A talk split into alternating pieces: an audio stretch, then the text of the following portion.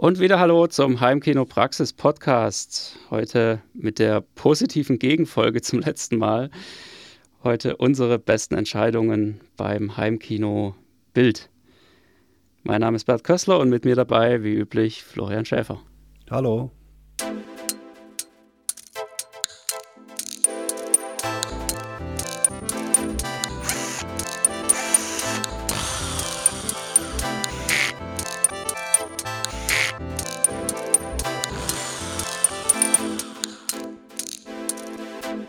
Heimkinopraxis Podcast.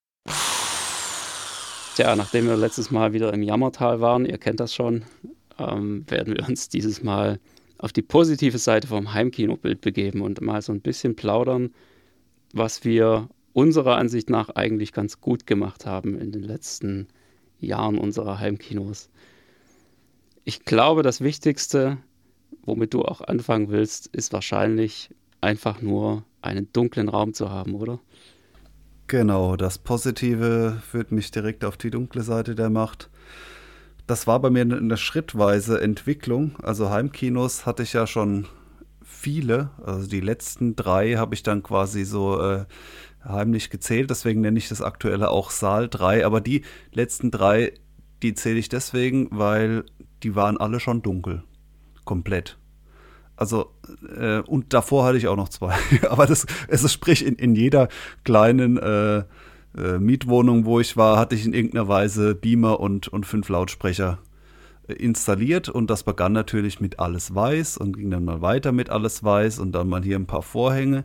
Und dann wurden immer nach und nach mal die Wand noch dunkel gestrichen, die Wand noch dunkel, alle Wände, auch noch die Decke und jedes Mal habe ich gesehen, wow, geil, der Schwarzwert wird viel besser und das Bild wirkt dann viel farbenfroher und, und sieht einfach, äh, das Bild profitiert sehr, weil ich hatte wiederum nie, auch aus äh, Kostengründen hatten wir das letzte Mal, ich hatte noch nie eine Nobel-Leinwand, auch vor allem bei den frühen Heimkinos nicht. Da hätte sich ja sowas wie eine Hochkontrast-Leinwand angeboten, technisch, falls ich, falls ich das Geld gehabt hätte was nicht so war. Also sprich, ich habe äh, zum Start Startwerk erstmal in einem weißen Raum mit einer weißen Leinwand gearbeitet. Immerhin waren die Fenster schon dunkel, also nicht noch bei Tageslicht, das nicht, aber äh, ich hatte noch nie so eine tolle Hochkontrast-Leinwand und dementsprechend war der Zugewinn an Schwarzwert und Bildqualität durch äh, ja alles dunkel machen sehr groß.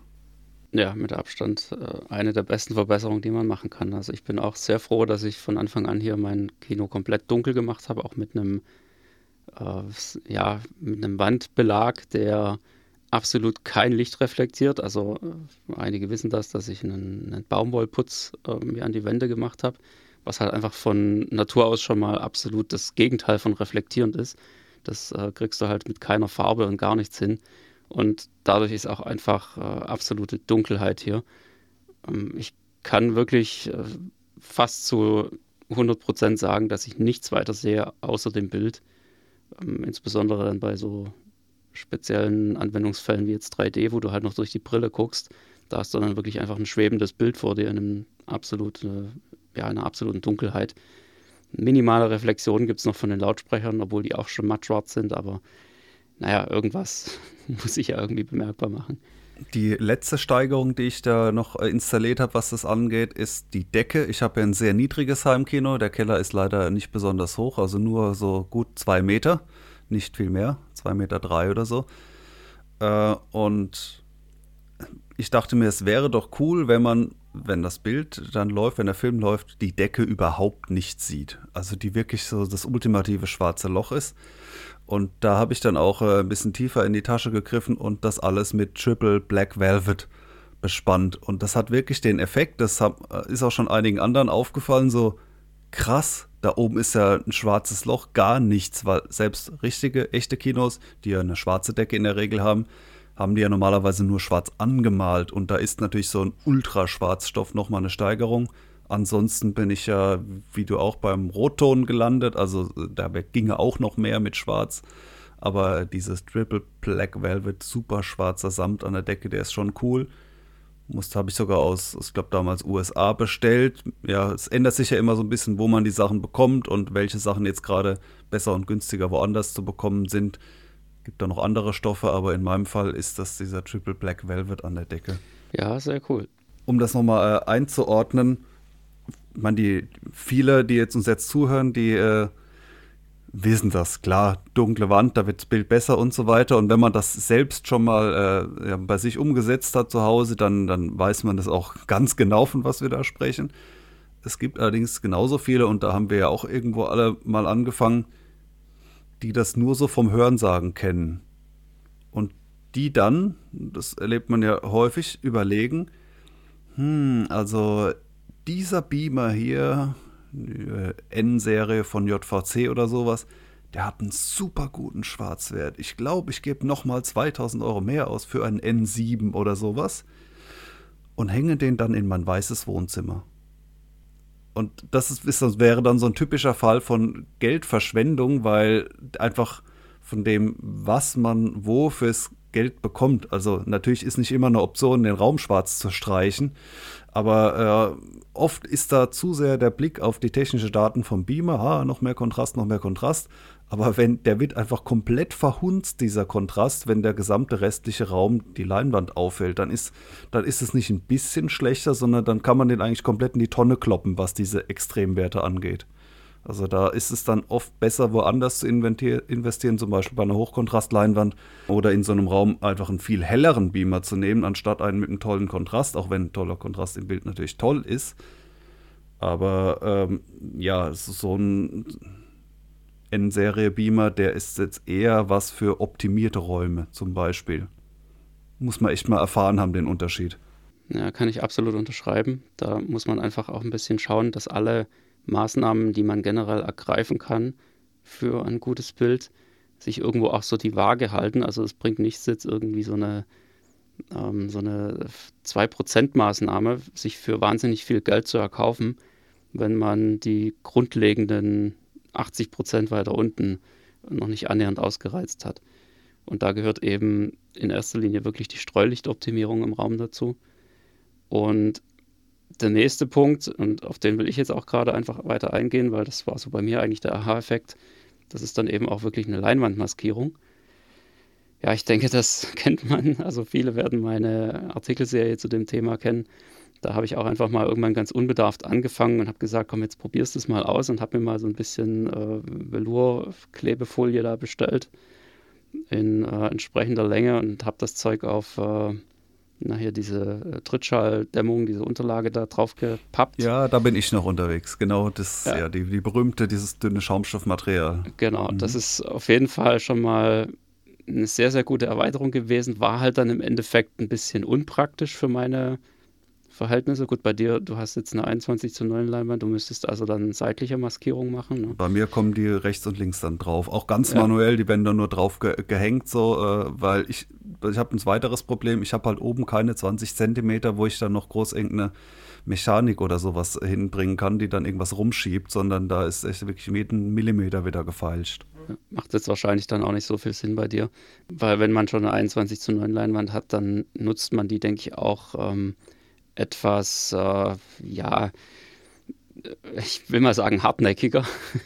das heißt also, du wirst jetzt wahrscheinlich bei diesen typischen Formatwechselfilmen und sowas auch nicht unbedingt sagen, ach komm, ich, dann gucke ich mir den halt in 16 zu 9 an, sondern wirst dann wahrscheinlich auch einfach abschneiden oben und unten. Beides. Während also ich habe da ja wirklich beides. Also von diesen Formatwechseln halte ich ja inhaltlich gar nichts, weil ich hatten wir es ja schon beim, beim Justice League-Dingens äh, von, weil ich denke, das kann man eleganter und weniger aufdringlich machen, indem man es einfach so inszeniert, dass das Bild mal größer und mal kleiner wirkt. Und ja, ein Formatwechsel ist ein Käse, das finde ich einfach scheiße. Und noch dazu habe ich, äh, hab ich auch mal zum Beispiel, was war das noch? Mission Impossible, da war der letzte, war doch, also auch schon ein bisschen her, das war auch so ein Formatwechsel-Dingens. Ja. Und den habe ich zum Beispiel, habe ich jetzt mittlerweile in beiden Varianten gesehen, aber extra in, in breit gesehen, weil ich es erstens mich da richtig geärgert habe und gesagt, so, jetzt aber, jetzt gucke ich den mit abgeschnitten. äh, und weil ich mir denke, dass in den Kinos, und damals waren sie ja noch regulär offen, meistens der Film auch genauso gezeigt wird. Das heißt, die sind auch so inszeniert, dass die auch in 21 zu 9 funktionieren. Das ist nicht so, dass man da äh, quasi den, den absolut verhunzt, sondern die müssen so gemacht sein, dass sie auch in einem 21 zu 9 Kino funktionieren, das so gesehen oben und unten verzichtbarer Inhalt ist. Nichtsdestotrotz habe ich zum Beispiel Tenet in äh, 16 zu 9 oder war es 1,85, ich weiß nicht, auf jeden Fall nicht im Breitbild, sondern in diesem quadratischeren äh, mir angeschaut und fand das da auch besser. Also ja, bin ich jetzt auch kein, kein Hardcore-Abschneide-Befürworter äh, mehr. Ähm, ja, aber gut, dieses Formatwechsel. Ja, ja. Naja, Ma Maskerung an ja, sich fürs Bild ist, ist eine coole Sache. Äh, und das ist auch nochmal eine Art Kontraststeigerung, weil da, da kann der Schwarzwert vom Beamer noch so gut sein. Äh, der wird immer aufgehellt, diese, dieser weiße Bereich von der Leinwand. Ja, absolut. Und da kommt es aber auch ganz stark darauf an, wie man die Maskierung halt einfach baut, weil äh, es gibt bei diesen Velour, bei diesen lichtschluckenden Folien auch extreme Unterschiede. Also ich habe da auch verschiedene ausprobiert und muss ehrlich sagen, ich habe noch keine gefunden, die so extrem schwarz ist wie der Rahmen von meiner Leinwand. Also ich, ich habe eine, eine Visivo-Rahmenleinwand, wo diese, diese schwarze Schicht so praktisch auf den Alurahmen drauf geflockt ist irgendwie. Also das mhm. wird irgendwie wahrscheinlich ähm, klebrig gemacht und dann angesprüht, also diese Fusseln da drauf gesprüht. Geteert und, und gefedert. Ist, ja, genau, geteert und gefedert. Und das äh, ist deutlich dunkler als alles, was man irgendwie so an, an DC Fix und wie es alles heißt, kennt. Ja. Also gerade wenn man auch mit so, mit so Stoffen ähm, hergeht, also du hast jetzt äh, Triple Black Velvet erwähnt, das ist ähm, mit Abstand deutlich dunkler als das, was man irgendwie an DC Fix und sowas kennt. Da mhm. ist DC Fix regelrecht grau dagegen. Auch Mollton oder sowas, das ist eigentlich grau, wenn man es genau nimmt. Und ähm, ja, eben auch bei diesen Velofolien muss man echt gucken, was man da jetzt am besten äh, nehmen kann. Und es ist aber trotzdem, also wirklich ein himmelweiter Unterschied. Und äh, ich möchte es absolut nicht mehr missen. Und letztendlich dann eben auch meine Erweiterung auf die motorisierte Maskierung, das war dann einfach ein, ein reiner praktischer Nutzen, der sich dadurch noch ergeben hat weil ich eben einfach irgendwann zu faul war, immer diese Maskierungsdinger äh, da wegzumachen, auch wenn sie halt magnetisch und, und total einfach äh, zu bedienen waren. Aber es war halt irgendwie nervig und es war halt vor allem auch nicht ähm, regelbar. Also du hattest entweder 21 zu 9, also beziehungsweise sowas in der Gegend, oder 16 zu 9, aber es gab einfach nichts dazwischen. Und es ging auch nicht weiter rein. Und das hat mich dann doch irgendwann so ein bisschen gestört und hat dann bei mir so den Ehrgeiz geweckt, da einfach was im, im Selbstbau zu machen. Kommt letztendlich einfach auch ein bisschen auf den Geldbeutel an, ja, wenn man das, ja, wenn man sagt, man will jetzt da die Kohle in die Hand nehmen und kauft sich gleich eine Leinwand, wo das mit drin ist, ist natürlich auch so ein bisschen die Königslösung. Auch wenn man durchaus im Selbstbau nochmal einiges mehr machen kann. Also mir ist bis jetzt noch keine ähm, fertige Lösung untergekommen, die so flexibel ist wie das, was ich jetzt halt hier selbst gebaut habe. Nur, ja, das muss man halt auch wollen, weil da halt ziemlich viel Programmierung und sowas auch mit dabei ist. Ich habe zwar den ganzen Code veröffentlicht, also wenn da jemand jetzt wirklich Bock hat, mit einem Schrittmotor die Leinwandmaskierung zu ziehen und das Ganze mit einem Raspberry Pi zu betreiben, dann ist im Prinzip die Basis vorhanden, man muss es nur noch einrichten. Aber das liegt jetzt halt auch nicht unbedingt jedem, das sehe ich da durchaus ein. Ja, ich bei mir, also es ist ja die Frage, hat man 16 zu 9 oder 21 zu 9 und dementsprechend äh, wird dann von oben unten oder rechts links maskiert. Bei mir 21 zu 9, das heißt rechts und links. Und ich habe, was eine gute Entscheidung war, auch einen Lerneffekt von dem vorherigen Kino, die Rechts-Links-Lautsprecher außerhalb der Leinwand. Gerade so außerhalb. Das heißt, ich sitze sowohl im Stereodreieck als auch im 1 zu 1 Seitenverhältnis. Wen das jetzt verwundert, der kann es ja mal auf dem Papier nachvollziehen. Ja, das geht, weil 1 zu 1 ist geometrisch was anderes als ein gleichseitiges Dreieck. genau. Ja, äh, macht absolut ja, Sinn. und äh, also das ist beides optimal und hat den Vorteil, wenn ich die innerhalb der Leinwand hätte, dann wären sie also ein bisschen zu nah zusammen oder das Bild etwas zu breit oder sehr breit. Und dann könnte ich da nicht so einfach diese, diese genannten Schaumstoff-Trittschallbretter davor hängen, weil dann hätte ich ja den Salat. Also dann, dann will ich mir quasi die, die, die Lautsprecher abhängen äh, bei Maskierung. Und so kann ich das vor die Leinwand hängen. Ist natürlich das akustisch Transparente an der Stelle ein bisschen futsch, aber ist da vollkommen egal, weil da sind nur irgendwo die Subwoofer und die juckt das nicht so besonders was ich da davor hänge. Ähm, ja, und was ich noch vorhabe, aber die, die, niedrige Deckenhöhe ist halt sowas, die das wirklich erschwert noch mit irgendwie da noch äh, einen motorisierten Vorhang mit dazu zu bekommen, weil das finde ich so vom Show-Effekt eine ziemlich coole Sache und idealerweise irgendwie kombiniert. Also äh, ja, Bildbeschränkung und Vorhang soll aber natürlich auch nicht so schief hängen. Also so ein äh, irgendwie einen Vorhang, der dann so, sag ich mal, unten breiter ist als oben, als Bildbeschränkung, das will ich natürlich auch nicht. So, so, ja, sollte schon so auf ein paar Millimeter genau sein. Naja. Da hast du noch was vor für den Saal 4 dann. genau. genau. Ja, aber mal zurück zum Thema ja, Bild an sich, also die, die eigentliche Bildqualität, die ja dann doch auch irgendwo durch den Beamer und die Zuspieler erzeugt wird. Was ist da so deine beste Entscheidung gewesen? Mm, also zwei Gerätschaften bin ich sehr froh, dass ich sie äh, verwende. Das eine ist, es war bei mir ganz banal ein Beamer-Kauf, äh, wo ich von einem ähm, LCD, so einem einfach, was heißt einfach, ein, ja, ein Full HD LCD Beamer vor einigen Jahren auf einen äh, 3-Chip JVC DLA umgestiegen bin und das war einfach ein krasser Sprung, weil da war ich schon in dunklen Räumen unterwegs und da kann dann so ein 3-Chip-Beamer halt auch Schwarzwert und farbenvoll ausspielen. Das hat, hat, das war einfach eine, krasse Verbesserung vom Gerät her. Also habe ich einen ganz guten Griff gemacht, was den äh, Beamer angeht und äh, ist jetzt auch mit motorisierter Optik und so weiter. Ähm, das ist klar, da gibt es immer bessere und schlechtere Geräte, aber das andere, worüber ich ja auch einen sehr ausführlichen Artikel geschrieben habe, was ich vorher auch gar nicht so auf dem Schirm hatte, ist diese fast schon Zufallsentdeckung, eine UHD auf äh, meinem Full HD Beamer abzuspielen weil ich hatte schon, weil ich war da mal auf Geschäftsreise und habe zum günstigen Nordamerika-Preis mir einen Oppo-Player gekauft, der immer in Deutschland 1000 Euro gekostet hat, habe ich dann dort für 600 Euro mitgenommen. Dachte ich, das, das, das muss ich jetzt mal nutzen, mal eben. Äh, und hatte dann diesen Player und dachte, naja gut, jetzt hast du schon mal den Player. Ähm, oh, ja, aber es sind halt sehr teuer, diese Discs und so weiter. Und irgendwann bin ich da mal drauf gekommen, ja, jetzt spiele ich einfach mal eine UHD ab. Und da war ich doch ziemlich geplättet, wie viel besser das ausgesehen hat.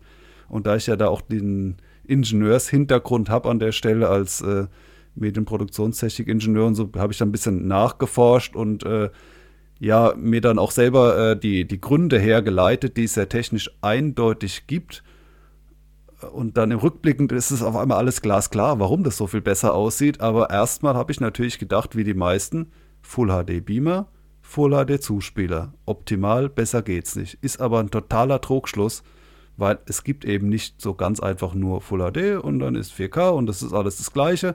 Da gibt's, sondern es gibt innerhalb von Full HD riesige Unterschiede und innerhalb von 4K auch und eben sehr viele Dinge, wovon ein Full HD Beamer äh, profitiert, die durch eine 4K-Zuspielung erst kommen. Also was heißt Zuspielung? Das wird dann natürlich am Ausgang vom Player schon in HD ausgegeben, aber das Bild ist einfach äh, viel besser. Es ist schärfer, es hat feinere Farbabstufungen. Äh, das war wirklich so, ich dachte, krass, das ist jetzt wie auf einmal ein doppelt so guter Beamer. Also der hat wirklich einen Sprung nach vorne gemacht. Also dass ich den jetzt seitdem so oft wie es geht als UHD-Player wirklich nutze, ist definitiv äh, ein, eine Verbesserung bei mir und ein Tipp. Und wer das nachlesen möchte, auf der Heimkinopraxis-Webseite, da heißt es irgendwie UHD rockt oder sowas. Also wenn man da irgendwie UHD eingibt, dann findet man den Artikel auf jeden Fall. Wen das interessiert, warum das so ist.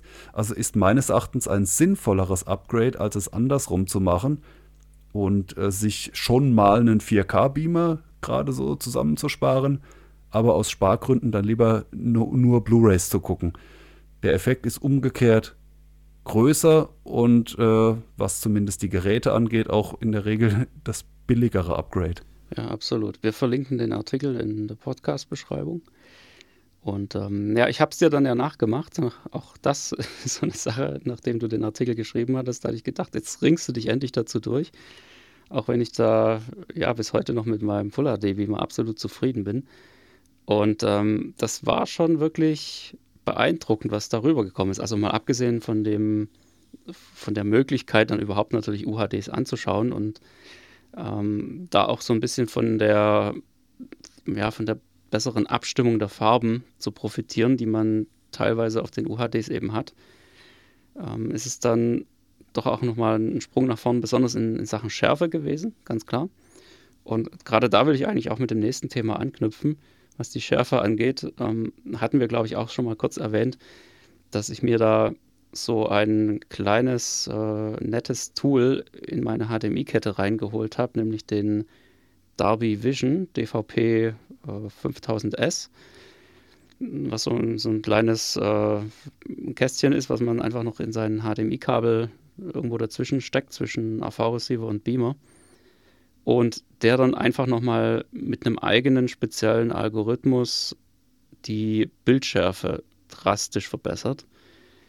Und äh, das Ganze eben nicht wie, wie das typischerweise von Beamern gemacht wird, die dann da irgendeinen so relativ billigen Scharfzeichnungsalgorithmus verwenden, der gerade an, äh, an harten Kanten für so eine ja, so, so einen verstärkten Kontrast ähm, einfach sorgt, also wo dann die, die, die Kanten so deutlich künstlich ähm, schärfer gestellt werden. Äh, das macht sich dann halt gerade besonders bei, bei Schrift ähm, negativ bemerkbar, ähm, weil man da eben so eine, so eine Art Doppelkonturen dann vorfindet. Äh, der Darby Vision macht das mit Abstand viel, viel besser. Der lässt nämlich solche, solche krassen Kontraste wie bei, bei Schrift, also zum Beispiel weiße Schrift auf schwarzem Grund, lässt er komplett in Ruhe und bringt die Schärfe wirklich nur an den Stellen rein, wo es auch tierisch viel Sinn macht. Also das beste Beispiel sind eben dann so, so Sachen wie Haare oder was ganz toll ist, was ich immer nehme als, äh, als Testmaterial, ist der Drei-Tage-Bart von George Clooney. ja, also so, so Stoppeln, die können wirklich ganz übel verschärft werden, ja. Ja, absolut. Also Bartstoppeln funktionieren da wunderbar. Ich, ich bin da irgendwie drauf gekommen, als ich da so meine Kodi-Film- ähm, Liste durchgeblättert habe und mit diesen ganzen ähm, ja, Covers und, und, was da alles so drin ist. Und ich hatte da irgendeinen Film von George Clooney, wie der da so blöd in die äh, Kamera grinst. Und das hat einfach einen extrem starken Effekt da gehabt. Fast auch ein bisschen zu stark jetzt für meinen Geschmack. Aber ist auf jeden Fall tierisch interessant, was der da rausholt. Und, und ohne jetzt dieses, dieses Bild wirklich zu verschlechtern im Endeffekt. Das ist halt eigentlich meistens der Grund, warum eine Scharfzeichnung vom Beamer oder vom TV eigentlich keine gute Idee ist. Also zumindest das sollte man halt nicht zu stark aufdrehen. So ein kleines bisschen geht schon immer, aber bloß nicht zu stark machen, weil sonst hat man halt einfach Artefakte im Bild, die am Ende viel schlimmer sind, als wenn das Bild jetzt vielleicht ja nicht ganz so scharf ist, wie man es gerne hätte. Ja, das ist eine, eine, Wissenschaft für sich. Dieses Nachschärfen ist ja auch eng verwandt mit dem Hochskalieren. Da müssen ja so äh, rechentechnisch ja. ähnliche Verrenkungen gemacht werden. Und die einfachste Variante einer Nachschärfung, die man immer noch sehr häufig antrifft, ist übrigens mathematisch gesehen, da wird die zweite Ableitung vom Bild draufgelegt. Falls du dich noch mit Differentialrechnung auskennst, kannst du es dir ja mal überlegen. Dadurch äh, entstehen natürlich genau diese Überschwinge. Also äh, diese Doppelkonturen, dieser zweite Rand, ja, das ist genau dadurch, weil man vom Bild die zweite Ableitung nimmt, die da drauflegt. Ja, wer da in Mathe fit ist, kann sich das ja mal überlegen. Und das kann man natürlich auch cleverer machen und es ist auch sehr unterschiedlich gut gelöst in den Beamern. Also wenn du das jetzt zum Beispiel auf Sony bezogen gesagt hättest, da würden die, die Ingenieure, die würden jetzt ganz aufgeregt im Dreieck springen, weil das ist ja zum Beispiel von Sony so ein Thema wie Reality Creation, super intelligente, sonst was Algorithmus, wie kannst du sagen, dass das irgendwie und so weiter das Bild kaputt macht. Also es gibt definitiv unterschiedlich gute Nachschärfungen. Bei vielen Geräten, wie auch bei meinem JVC-Beamer, bin ich da eher der Freund von gar nicht nachschärfen am Anzeigegerät aber es gibt auch, weil wenn man es ganz runterdreht, ist es sehr weich und natürlich und hat trotzdem noch die Schärfe, die es haben muss. Es gibt aber auch andere Geräte, die beim Linksanschlag, also bei nicht nachgeschärft, tatsächlich ein bisschen verwaschen daherkommen und wo man das erstmal so ein Normalbild quasi zustande bringt mit ein bisschen nachgeschärft. Es gibt auch viele, die stehen auf überschärft, genauso wie es Leute gibt, die auf ganz viel aufgedrehte Höhen im Ton stehen und dann Eindruck haben, jetzt höre ich mehr das ist ein bisschen Geschmackssache. Aber der Darby, das ist krass. Ja. Das hat ja auch Oppo eingebaut damals in die Geräte dann teilweise und äh, war nicht irgendwann, oder gibt es jetzt schon eigentlich auch von einem 4K-Darby mal da die Rede von? Ja, richtig. Das ist, äh, glaube ich, immer noch nicht veröffentlicht. Das glaub, äh, ich habe mich jetzt gerade so in den letzten Monaten nicht mehr damit befasst. Aber das kommt spätestens, wenn ich mal irgendwann auf den 4K-Beamer hochgehe. Aber ja, wie du schon sagst, genau, waren sie eingebaut in den besseren Modellen. Da ist also das ist Darby Vision praktisch schon mit in der Software integriert gewesen. Und ähm, auch eine ja, sehr schöne Sache natürlich, spart man sich dieses kleine Zwischenkästchen, aber der Darby Vision äh, 5000S ist halt einfach so die Nachrüstvariante gewesen für alle anderen und dabei aber, denke ich, genauso gut. Dieses Zwischenkästchen, ich habe jetzt nicht die letzten Tage geschaut, aber ich habe es auch mal in Betracht gezogen, in HD, das bekommt man hinterher geworfen, gebraucht. Also wer ja, das in, in, Betracht zieht oder so, weil der Hype ist da definitiv auch vorbei, ich, ich weiß jetzt nicht genau, aber das ich sage glaube ich nicht, ob das äh, an dem Hype liegt. Äh, der, der Hype ist insofern vorbei, weil halt jetzt natürlich immer mehr Leute auf den 4K-Beamer hochwechseln. Ja, ja, das meine ich, weil das Thema, wie, wie verbessere ich ein HD-Bild, das ist aus den Köpfen raus. Ja. Und deswegen kriegt man so ein Gerät vielleicht teilweise unter 50 Euro oder so. Was ursprünglich, oder so um die 50, was mal halt für mehrere hundert gehandelt wurde. Und wer jetzt so mit Full HD unterwegs ist, ist vielleicht ein Versuch wert. Ja, die werden halt jetzt einfach überflüssig so nach und nach, wenn die 4K-Geräte kommen und die ähm, Full-HD-Geräte sozusagen rausfliegen. Und ähm, von daher gibt es die mittlerweile relativ günstig gebraucht. Neu halt schon lange nicht mehr, also da ist er, glaube ich, schon seit zwei Jahren oder so vom Markt. Da sind die letzten verkauft. Aber vor dem Hintergrund, wer vorhat, einfach noch länger mit einem Full-HD-Beamer unterwegs zu sein, äh, kann ich absolut nur empfehlen, einfach mal zu schauen, Darby Vision DVP 5000S. Irgendwo bei eBay Kleinanzeigen oder so müsste man den relativ schnell finden.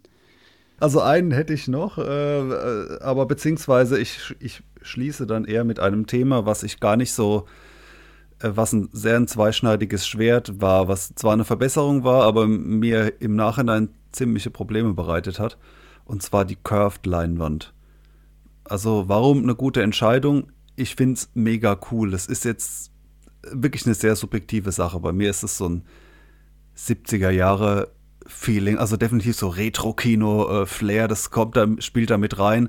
Und für mich wirkt da das Bild irgendwie plastischer und äh, körperlicher. Also es wirkt weniger wie eben was Digitales an die Wand geworfen, sondern ja, es ist irgendwie physischer und, und ich mag das. Also ich habe so eine dezente Krümmung also bis dahin alles gut und ich schaue so auch gerne. Ist auch überall scharf das Bild, auch am Rand. Äh, so, der erste Nachteil kommt, ich habe die Leinwand und den Rahmen dazu selber gebaut und man muss einfach, äh, wenn man sich vor Augen führt, man, die, die, typische Variante, wie man einen Leinwandstoff spannt, ist genau das gleiche wie bei allen anderen Rahmen. Es wird halt festgetackert.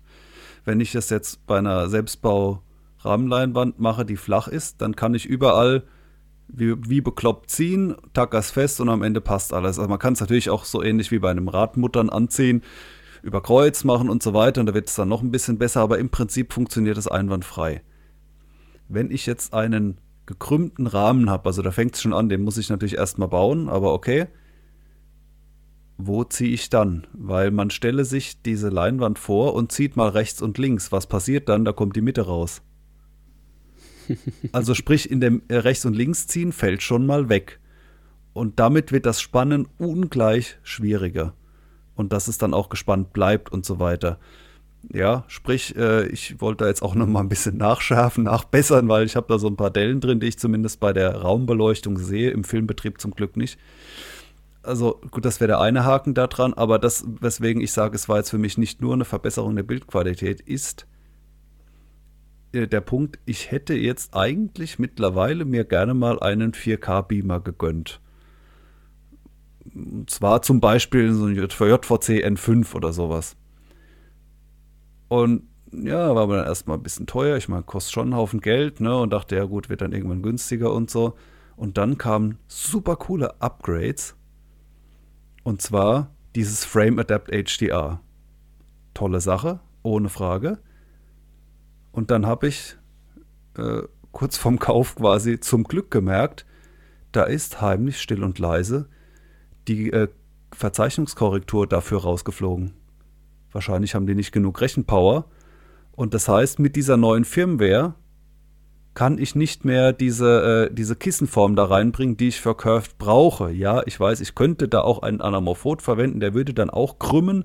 Die Frage wäre, würde der Haar genau so krümmen, wie ich es brauche? Ich vermute natürlich nicht, sondern ein bisschen anders und so weiter. Und ich wollte und will einfach jetzt da keinen Anamorphot, weil äh, das nicht automatisch mal eben eine Verbesserung ist und um dann eine Verbesserung zu sein im Bild, sollte der auch ziemlich teuer sein und dann brauche ich dafür noch extra Platz, den ich da an der Stelle im Moment gerade nicht habe vor dem Beamer und so weiter. Also Anamorphot will ich eigentlich nicht, sondern ich finde diese Kissenkorrektur sehr gut, weil die erstaunlicherweise sichtbar keinen Schärfeverlust erzeugt. Also dieses Umskalieren, es funktioniert einfach gut mit der Korrektur, die in meinem JVC-Beamer eingebaut ist.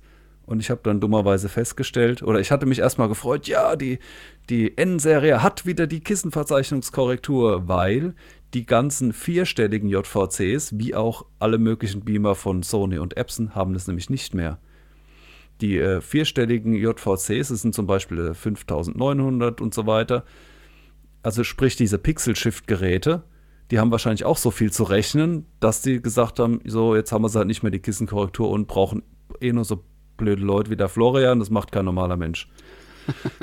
ich weiß ja, es nicht. Ja, wo, man muss aber wirklich sagen, dass eine, eine Kissenkorrektur jetzt rein von der Berechnung her auch äh, längst nicht so einfach ist wie eine pure Skalierung oder eine Verzerrung. Ja, ja, absolut. Ja, das, und, äh, da aber ist schon ein bisschen mehr ich, dahinter. Ich hätte nämlich auch beinahe mir mal so einen äh, 5900 oder, oder 7900 irgend so ein neueres äh, Gerät mal gekauft und habe da auch wirklich so in letzter Minute dann noch, wäre schon halb äh, in, in den Einkaufswagen legen, geklickt so ungefähr und dann gemerkt, Moment, ich lese gerade dieses Manual, Kissenkorrektur äh, ist da nirgendwo. Wo ist denn die eigentlich? Und weil das sonst fast keiner braucht, war das auch, ist es im Internet nicht so ein Riesenthema und dann gemerkt, scheiße, das haben die nicht mehr. Habe ich ja nachgebohrt und gemerkt, alle Pixel Shift JVC DLAs haben es nicht und die äh, anderen Marken, Sony Epson, die haben es schon gar nicht. Noch nie gehabt oder zumindest in diesem Zeitraum nicht so. Und dann kam N und dann habe ich gedacht, okay, neue Technologie, schaue ich mal da. Juhu, wieder dabei. Dann kam Frame Adapt HDR und jetzt ist wieder nicht mehr dabei. Also sprich mit dieser Curved Leinwand, die finde ich eigentlich toll. Aber da habe ich mir, was die Beamer-Auswahl angeht, ein ziemliches Ei gelegt.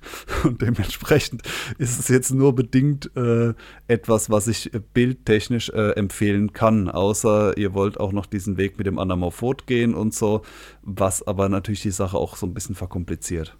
Ja, es ist im Endeffekt dann doch eher Mittel zum Zweck, weniger der coole Effekt. Also um das rein wegen dem Effekt zu machen, muss man sich da halt wirklich äh, ziemlich aus dem Fenster lehnen oder schränkt sich halt eben ziemlich stark in anderen Dingen ein. Wobei auch äh, beim Anamorphoten ist es mittlerweile wohl nicht mehr ähm, die absolute Notwendigkeit. Also ich bin da mittlerweile auch über ähm, Hersteller gestolpert, die wohl Anamorphoten ohne nennenswerte Kissenverzerrung ähm, also die, ja. die, sowas anbieten. Also gerade für die, für die JVC-Geräte, für die teuren, ich glaube N5, N7, gibt es da welche, da, da kostet zwar der Anamorphot genauso viel wie der Beamer, aber es, also der Hersteller selbst empfiehlt tatsächlich keine Curved-Leinwand zu verwenden, sondern diese minimale Verzerrung, die da noch auftritt, schlicht und einfach hinzunehmen und halt durch Überziehen ähm, einfach unsichtbar zu machen, im normalen Bild funktioniert das ja auch wunderbar. Das, äh, also wirklich Probleme hast du da ja nur, wenn du irgendwie so ein Testbild projizierst, wo du dann wirklich siehst, da, da ist noch eine Verzerrung vorhanden. Aber es ist wohl tatsächlich jetzt nicht mehr die absolute Notwendigkeit, hängt aber eben ganz stark vom Anamorphoten ab. Aber gut, das ähm, ist ein Thema für sich. Absolut. Es ist äh, ein sehr komplexes Thema und das macht auch nicht automatisch das Bild besser. Es ist ähnlich wie ein Darby, eigentlich so ein Produkt, was auch ein bisschen seine Daseinsberechtigung verloren hat weil äh, dieses auch der Auflösungsgewinn, dass man das ganze Panel nutzt und so, das zählt natürlich auch eher in Zeiten von einem Panel, was zu wenige Pixel hat. Also wo man vielleicht noch nicht mal Full HD hatte, sagt, ja, ich sehe schon sehr groß diese Pixel, aber in Zeiten von 4K, wo man ganz ehrlich, wo man die Pixel nicht mehr sehen kann, ist das zum Beispiel kein Argument mehr. Und diese Krümmung, mit dem Stauchungsverhältnis, ja, da kommt vielleicht bei manchen eine gewisse Krümmung dann rein, aber dass die H genau die ist, die ich brauche, das halte ich für ausgeschlossen. Die wird garantiert daneben liegen. Naja, gut, wie du sagst, eigenes Thema. Ja, geht sehr, sehr stark in die äh, Detailkonfiguration von einem ja, sehr speziellen Heimkino-Anwendungsfall. Das kann man kaum von der Stange nehmen im Endeffekt. Tja, ja, ich habe noch so ein letztes, äh, so einen letzten Punkt der ist eigentlich total einfach. Ja, weil oft denkt man ja, oh, beste Entscheidung beim Heimkinobild, äh, hat er bestimmt jetzt irgendwas Spezielles gemacht oder so, sich über monatelange Arbeit, was weiß ich, eine Leinwandmaskierung gebaut. Aber nee, gar nicht. Das ist das Allereinfachste, was man überhaupt machen kann. Und zwar war das bei mir die Wahl des äh, richtigen Bildmodus, also genauer gesagt des neutralen Bildmodus. Das ist so eine Sache, egal wo man hinkommt, äh, in irgendein Geschäft, wo die ganzen TVs aufgebaut sind und da vor sich hinflimmern oder wenn man ja, sich irgendwie einen Beamer kauft und dann mal so durch die Einstellung klickt und schaut, was geht da alles, dann kommt man irgendwann an diesem Bildmodus vorbei, der dann ja meistens auch so schön benannt ist, also irgendwie äh, Film oder neutral, wenn man, wenn es diese Einstellung so gibt oder was weiß ich, äh, Sport oder TV oder da gibt es ja so verschiedene Sachen. Also Sport, Live und Game, das sind Schrottmodi und die besseren ja. sind in der Regel Kino und natürlich. Richtig, genau. Und, und ich habe da wirklich halt irgendwann gesagt, jetzt guckst du mal, was hier gibt. Und in meinem Fall war das dann halt Film. Das war der neutralste von allen. Und ich habe schlicht und einfach eingestellt und gedacht, jo, bleibst dabei weil eben bei diesem neutralen Modus nicht diese typischen überzogenen Farben rauskamen. Ja, man kennt das so, Fußballübertragung, der Rasen äh, ist so ein Augenkrebsgrün oder ja, man, man schaltet den TV an, hat irgendeine Talkshow, gut, keine Ahnung, wer sich sowas anguckt, aber und man sieht da so diese pinkfarbenen oder knallroten Vorhänge irgendwo im Hintergrund oder was auch immer die für, ähm, für ein Bühnenbild haben. Und es ist einfach nur ätzend, weil es einfach so extrem leuchtet, weil, weil diese Farben so wahnsinnig krass sind. Ähm, womit ja auf der einen Seite irgendwo immer geworben wird, ja, oh, guck mal hier, dieses Gerät hat die äh, mega coolsten Farben von allen. Und selbst für so Sachen wie HDR oder Dolby Vision wird ja letztendlich immer Werbung damit gemacht, dass du da viel krassere Farben machen kannst, was ja aber eigentlich gar nicht wirklich der extreme Gewinn ist bei dieser Technik. Und ähm, ja, diese rein neutrale Einstellung gefällt mir bis zum heutigen Tag immer noch am besten. Äh, letztendlich auch so gut, dass ich auch sagen muss, dass ich bis heute auf eine Kalibrierung letztendlich verzichtet habe. Weil das ist ja auch so eine Sache. Ähm, klar kann man seinen Beamer kalibrieren und damit noch so die letzten 2% rausholen für ja, relativ viel Geld oder äh, alternativ wahnsinnig viel Zeit, die man damit verbringt, bis man das ähm, richtig drauf hat. Oder den kalibriert kaufen, dann ist er zumindest am Anfang eingestellt. Beim teuren Gerät ja. ist da der Aufpreis auch manchmal nicht so hoch. Ja.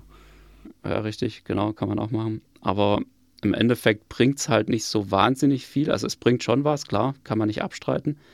Aber es bewegt sich halt wirklich ganz deutlich in den oberen 20 Prozent, äh, die man machen kann und ähm, einfach nur den richtigen Bildmodus zu wählen und die Farben einfach mal damit so einzustellen, wie es einem gefällt, ist ähm, schon wahnsinnig viel wert und äh, bringt halt dann doch auch den, den, deutlich größeren Unterschied. Würde ich auch sagen. Der ja. wirklich auch ein Heimkinoerlebnis macht. Ja. Ich habe ja auch dazu so einen einfachen Artikel geschrieben, wie man eben ein Bild erstmal einstellt, damit es äh, relativ gut ist. Und damit würde ich auch sagen, ist man schon den größten Teil des Weges gegangen und das Bild sieht dann schon ziemlich gut aus. Ich bin Bildkalibrierer und ist natürlich mein Beamer kalibriert, das ist nochmal besser, ohne Frage. Aber was, äh, was den größten Unterschied ausmacht, ist, dass man überhaupt nicht so jenseits von Gut und Böse unterwegs ist, ganz klar. Also so ein, so ein Gaming-Mode schlimmstenfalls und dann noch die Schärfe aufgedreht, also das, da tun mir die Augen weh. Und beim Kino, gerade wenn der Raum auch noch restlich optimiert ist, dann braucht man wirklich diese sehr dezenten Einstellungen, damit man alles sieht und damit auch alles schön eben natürlich äh, zu sehen ist. Deswegen heißen die Modi auch äh, natürlich oder Kino. Das sind so die zwei guten Ausgangspunkte eigentlich. Womit auch mindestens einer dieser Modi oft so ist, in Tests kann man das ja nachlesen, dass die so gut wie es geht quasi einem kalibrierten Bild entsprechen weichen natürlich ab, weil eine Einzelkalibrierung beim Auslieferungszustand und später ist natürlich immer noch mal besser. Aber mit natürlich oder Kino, also einem von beiden in der Regel, und die sind sehr ähnlich, äh, versuchen Hersteller tatsächlich so ein normenkonformes äh, Bild rauszuhauen. Manchmal gibt es diese Modi auch noch dazu, aber die sind äh, eigentlich ja, werdet ihr oft lesen bei so Tests, das heißt, ja, out of the box, wenn ich den Modus einstelle, dann gibt es eigentlich kaum noch was zu verbessern. So beginnen oft solche äh, Bildanalysen. Ja, richtig. Man muss dann möglicherweise nur halt seine Erwartungen runterdrehen, ähm, weil man halt von diesen ganzen quietschebunten Bildern noch irgendwie total überrumpelt ist. Und äh, ja, Vorsicht ist da auch so ein bisschen geboten, wenn man das Gerät halt zum ersten Mal in Betrieb nimmt. Da ist halt häufig dieser quietschebunte Modus äh, noch irgendwo voreingestellt. Und man muss dann erstmal schauen, sich erstmal durchs Menü klicken und eben wirklich diesen Neutralmodus oder den natürlichen Modus erstmal finden und auch aktivieren. Und das sollte man, denke ich, möglichst früh machen, damit man sich nicht an dieses quietschbunte Bild gewöhnt und ähm, dann erstmal schockiert ist, wie farblos in Anführungszeichen der Neutralmodus eigentlich ist. So, also ich hätte jetzt, glaube ich, keine, äh, ja, keine riesen Stories mehr zu dem Thema. Wie kann man das Ganze zusammenfassen? Also äh, die, die besten Entscheidungen zum Bild sind auf jeden Fall welche, die auch ganz viel mit, äh, mit, mit Fachwissen zu tun haben und nur zum Teil mit Geld. Ich habe zwar auch von einem tollen Beamer und, und so weiter geschwärmt, aber der dunkle Raum, die Leinwandmaskierung und das gescheit eingestellte Bild, äh, ja, da kann man quasi für 0 Euro oder 50 Euro für einen Eimer Farbe schon extrem viel erreichen. Und ansonsten gibt es natürlich auch immer noch teurere und bessere und 8K-igere Projektoren. Genau, das 80-20-Prinzip niemals vergessen, ganz wichtig beim Heimkinobau. ja, dann würde ich vorschlagen, gehen wir mal zu unserem allseits beliebten Filmtipp über.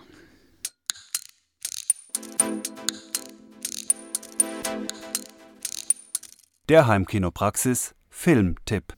Ja, heute bin ich wieder dran. Ich habe was ganz Altes aus der Krabbelkiste rausgekramt.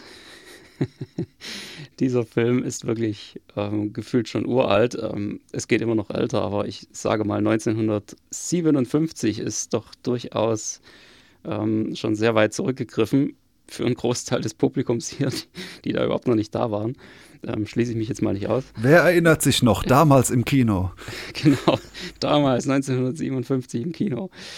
Ähm, nein, es geht um einen ähm, Film, um ein Kammerspiel, was so äh, typischerweise heute so bezeichnet wird, ähm, der ja mit einer wirklich sehr intelligenten Handlung oder ja, mit einer sehr guten Schauspielleistung auch hier und da äh, auftrumpfen kann.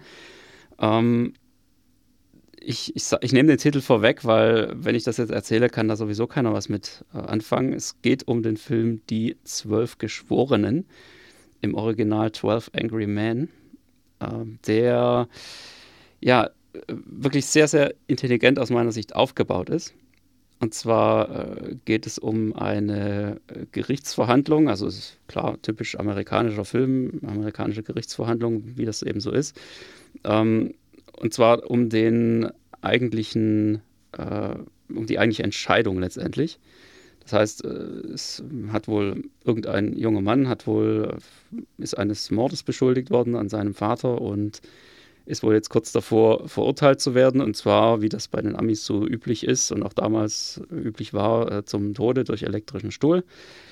Und ähm, die Geschworenen sollen sich jetzt zurückziehen in ihr stilles Kämmerchen und äh, ja, sollen entscheiden, ist das jetzt wirklich äh, ein Todesurteil oder nicht. Und ähm, die, naja, die ganzen Beweise sprechen wohl alle dafür, dass es wohl zu diesem Todesurteil kommen wird. Das hinterfragt auch irgendwie gar keiner. Und überhaupt haben wir auch irgendwie alle überhaupt keinen Bock mehr, da groß weiterzumachen und wollen eigentlich am liebsten nach Hause, weil es wohl der heißeste Tag des Jahres ist. Und ähm, wollen den wohl einfach jetzt äh, mal kurz schuldig sprechen und dann einfach nach Hause gehen, Eis essen oder was weiß ich. Und ähm, einer von diesen Geschworenen, also wer, wer, das so ein bisschen kennt, wie das bei den Amerikanern abläuft, das ist wohl so, dass äh, dieses Urteil tatsächlich einstimmig äh, gefällt werden muss. Und einer dieser zwölf Geschworenen stellt sich jetzt äh, dagegen und zweifelt das Ganze mal einfach so alles ein bisschen an. Und bringt dann so nach und nach lauter Sachen auf den Tisch, dass die Beweislage eigentlich jetzt doch nicht so eindeutig ist und äh, dass ja, dass der ein oder andere Grund ähm, auch doch noch existiert, das Ganze mal noch ein bisschen zu überdenken. Ich muss jetzt auch aufpassen, dass ich da nicht zu weit vorgreife. Und das ist der Henry Fonda, ne, dieser Typ. Also der auch mit der bekannteste, der Hauptdarsteller. Und sein Gegenspieler. Da ist ein Henry Fonda drin, genau, das ist richtig. Ich also meine, das wäre der, der das, oder ist es, ich weiß, auf, auf jeden Fall ist er sehr auf, auf äh, erstmal gegen Todesstrafe. Ob er das ist, der das Ganze ins Rollen bringt, weiß ich jetzt nicht mehr, aber das ist auf jeden Fall ein Hauptdarsteller. Und der andere, der eher, das weiß ich noch sicher, der dann, äh, ist schon ein bisschen her, dass ich den Film gesehen habe, der Gegenspieler erstmal ist, wäre Lee J. Cobb, heißt dieser Darsteller. Ich weiß gar nicht, in welchem Film der noch mitgespielt hat, aber äh, man kennt ihn.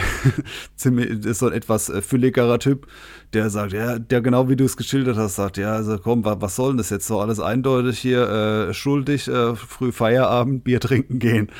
Äh, und ja, ja genau. ist ein mega Filmklassiker. Also ich finde den auch richtig gut äh, von Sidney Lumet, der auch Mord im Orient Express, den alten, verfilmt hat und so als einer der Regieurgesteine irgendwo auch äh, gilt wofür ich den Film gut finde und auch viel jetzt gut finde für jetzt vielleicht äh, Hörerinnen und Hörer oder so, äh, wenn man sich mal so ein bisschen in, in das Film Gestalten reindenken will. Es ist ein Film, der auch aufgrund seines Alters, ist von 1957, heute finde ich, also für mich zumindest sehr formelhaft rüberkommt. Das heißt aber für Leute, die nicht vom Fach sind, sind ja die meisten nicht, äh, sind da so filmische Mittel relativ gut zu erkennen, wenn man mal drauf achtet überhaupt. Also äh, wie sich die Story äh, verschiebt von A nach B, das ist sehr geradlinig oder das ist ähm, oder auch wie, wie, wie, die Kamera sich verhält, die anfangs mehr die Draufsicht hat und dann später mehr nach unten geht und äh, das ist nicht so ein Wischiwaschi-Stil, der irgendwie so äh, unauffällig wäre oder so, sondern es ist ähm, ja, er eignet sich so gesehen auch ganz gut als Lehrfilm an Filmhochschulen. Hoffentlich ja. ist es keine genau. Abwertung, genau. aber er ist, ja, es ist äh, eine gewisse Klarheit in der Formalität, die man vielleicht heute nur noch selten findet. Ja, es ist einfach noch richtig gutes Filmhandwerk, ähm, muss man ganz klar sagen.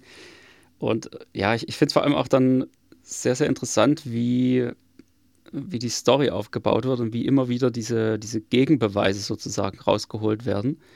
Ähm, das alles innerhalb, also ja, man kann ja sagen, im Prinzip in Echtzeit. Ähm, also diese, diese Beratungen gehen, glaube ich, äh, irgendwie so, so zwei Stunden maximal oder sowas. das war natürlich damals auch noch sehr innovativ. Huiuiui. Ja.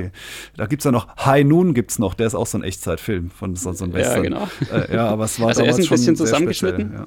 aber auf jeden Fall er ist nahezu in Echtzeit und ähm, es ist einfach tierisch interessant, wie sie es hinkriegen. Du, du, fragst dich halt am Anfang, wenn, wenn du grob weißt, worum geht es in dem Film, ähm, dann kennst du ja diese, diese Abhandlung, so wie ich es jetzt auch gerade beschrieben habe, und, und weißt dann, ja gut, äh, okay, es, es, soll jetzt wohl irgendwie darum gehen, hier dann doch noch die Unschuld zu beweisen.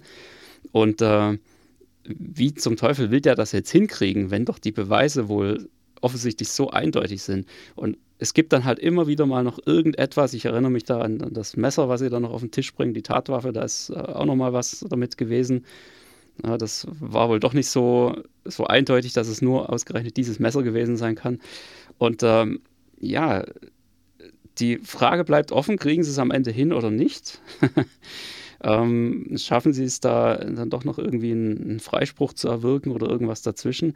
Das ist auf jeden Fall tierisch spannend und selbst wenn man da jetzt äh, ja vielleicht sich nicht so unbedingt für alte Filme interessiert, also den kann ich auf jeden Fall mal empfehlen, bevor ihr euch jetzt irgendwelche anderen alten Schnulzen anguckt oder zum ja, 18. Äh, mal Indiana Jones oder so, dann schaut euch vielleicht mal den an, lohnt sich definitiv. Die Zwölf Geschworenen von 1957. Ja, das ist sehr schön. Für meine Verhältnisse wäre das übrigens auch gar kein ultra alter Film, weil irgendwann, aber ich, ich nehme es jetzt noch nicht vorweg, äh, präsentiere ich auch mal den ältesten Film meiner Filmsammlung. äh, da wirkt dann die zwölf Geschworenen wie taufrisch dagegen. Also immerhin waren es schon Bewegtbilder, so viel schon, aber äh, wirklich von ganz früher, aber trotzdem äh, sehenswert. Naja, kommt irgendwann als Filmtipp. Vielleicht als nächstes mal wieder dann äh, was Neues und dann springen wir wieder hin und her. Ja, so machen wir das. Prima. Freut uns, dass ihr wieder dabei wart und wenn ihr das jetzt hört, offensichtlich auch bis zum Ende durchgehalten habt. Äh, wir freuen uns wie immer, wenn ihr uns ein paar Bewertungen da lasst und natürlich auch, wenn ihr diese Folge fleißig kommentiert und einfach mal eure besten Entscheidungen beim Heimkinobild hinterlasst. Vielleicht kriegen wir da noch eine ganz ordentliche Liste zusammen. Auch so ein bisschen als Inspiration für alle anderen.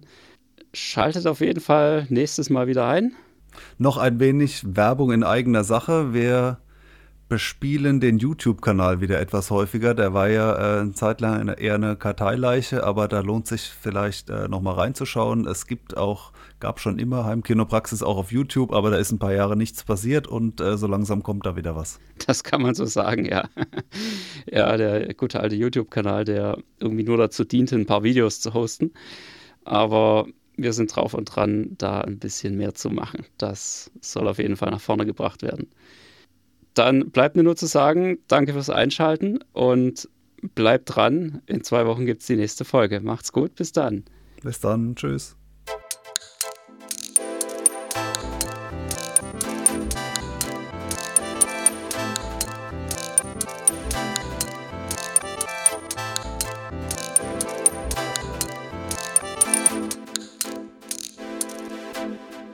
Der Heimkinopraxis Podcast, präsentiert von www.heimkino-praxis.de, der Seite rund ums Heimkino.